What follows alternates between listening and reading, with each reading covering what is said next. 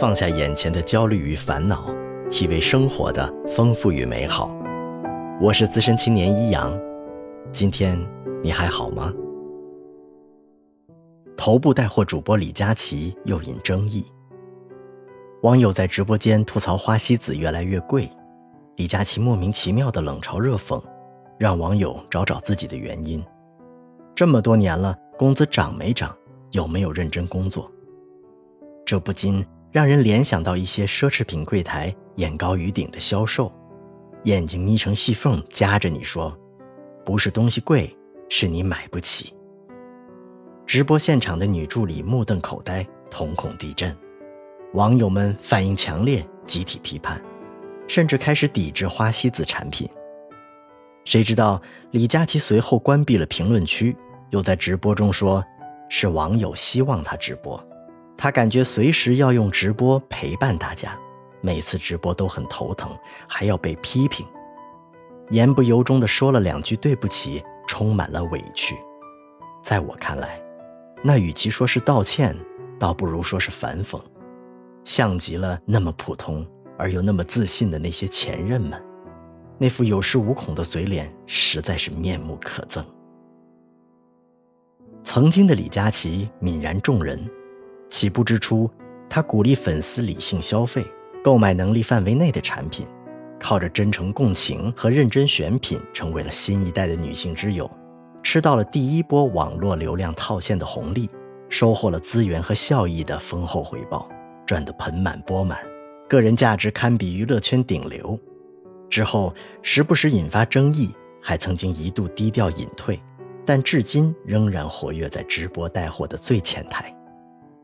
我身边就有许多女性朋友是他网络带货的忠实拥趸，从最初的化妆品，到后来日益丰富的各色商品，听他、信他、支持他，心甘情愿地为他掏腰包。为什么呢？为什么一个网络主播能够左右那么多比他聪明、比他受教育程度高、比他优秀的人，能够让他们忽视自己时不时爆出的负面新闻和争议，依然在网络空间得到一席之地？能够居高临下，像那些喜欢给我们画饼的老板一样，一边掏空我们的金钱、时间和精力，一边嫌弃我们不努力、不用功、不上进，我们究竟是怎么被洗脑的呢？这当然是个无法用几分钟探讨清楚的问题，但至少有一种解释可以参考。法国心理学家勒庞在专著《乌合之众》里。梳理出影响群体心理最重要的三种手段：断言法、重复法和传染法。他是这样写的：当领袖们打算用观念和信念，例如利用现代的各种社会学说影响群体的头脑时，他们所借助的手段各有不同。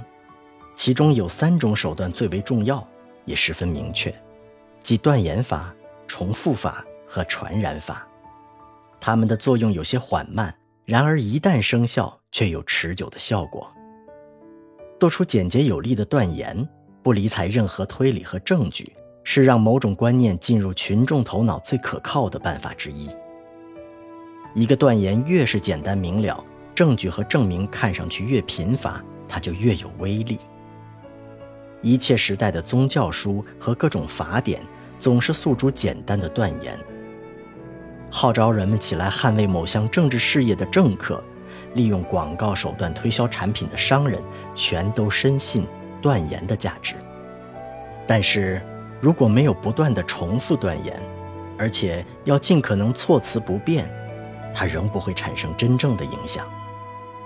我相信拿破仑曾经说过，极为重要的修辞法只有一个，那就是重复。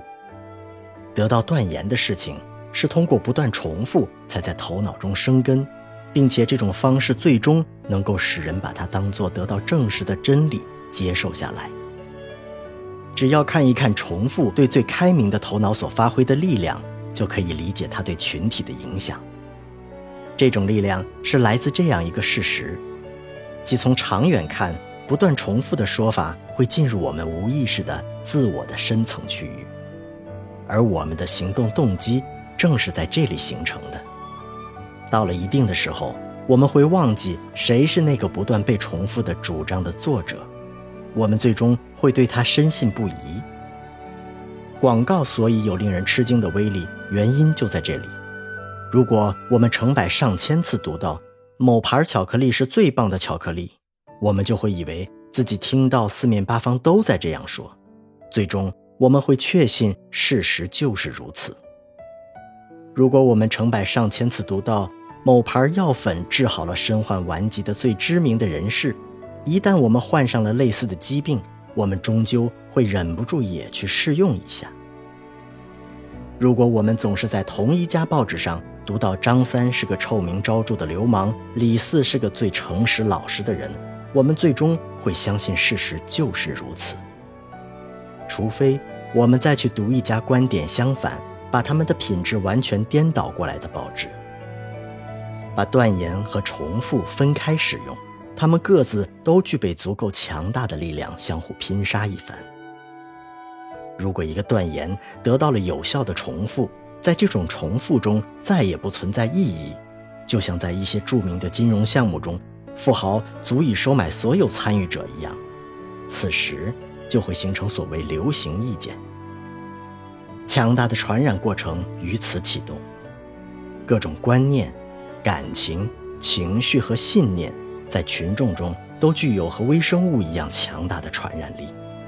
这是一种十分自然的现象，因为甚至在聚集成群的动物中也可以看到这种现象。马匹里有一匹马啃咬食槽，另一些马也会起而效尤。几只羊感到惊恐，很快也会蔓延到整个羊群。在聚集成群的人中间，所有情绪也会迅速传染，这解释了恐慌的突发性。头脑混乱就像疯狂一样，它本身也是易于传染的。在自己是疯病专家的医生中间，不时有人会变成疯子，这已经是广为人知的事情。当然，最近有人提到一些疯病，例如广场恐惧症。也能由人传染给动物。每个人都同时处在同一地点，并不是他们受到传染不可或缺的条件。有些事件能让所有的头脑产生一种独特的倾向，以及一种群体所特有的性格。在这种事件的影响下，地处遥远的人也能感受到传染的力量。当人们在心理上已经有所准备，受到了一些间接因素的影响时，情况尤其如此。这方面的一个事例是1848年的革命运动，它在巴黎爆发后便迅速传遍大半个欧洲，使一些王权摇摇欲坠。很多影响要归因于模仿，其实这不过是传染造成的结果。人就像动物一样，有着模仿的天性，模仿对他来说是必然的。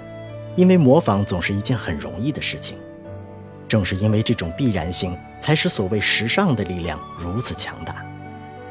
无论是意见、观念、文学作品，甚至服装，有几个人有足够的勇气与时尚作对呢？支配着大众的是榜样，不是论证。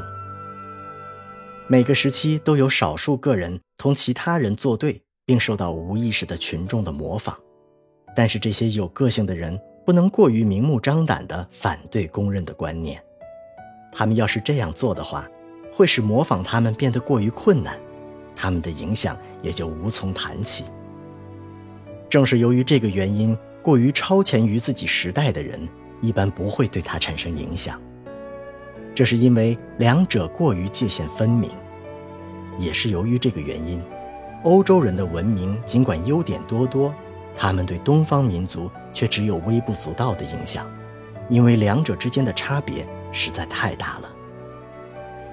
历史与模仿的双重作用，从长远看，会使同一个国家、同一个时代的一切人十分相似，甚至那些好像坚决不受这种双重影响的个人，比如哲学家、博学之士和文人，他们的思想和风格也散发着一种相似的气息。使他们所属的时代立刻就能被辨认出来。如果想全面了解一个人读什么书，他有什么消遣的习惯，他生活于其中的环境，并没有必要同他做长时间的交谈。传染的威力甚大，它不但能迫使个人接受某些意见，而且能让他接受一些感情模式。群体的意见和信念尤其会因为传染，但绝不会因为推理而得到普及。所以回头想想，那些擅长 PUA 的老板、领导、明星，以及像李佳琦一样的网络大 V 们。不就是不断以不容置疑的口吻否定我们的能力和付出，又重复输出自己的理念，推销自己的商品，继而赢得越来越多的支持，赚取越来越大的利益的吗？不论这次李佳琦引发的风波将怎样收场，有一点似乎是可以肯定的：不论是继续打着给国货代言的旗号，卖着为消费者谋福利的人设，还是退居二线做幕后推手。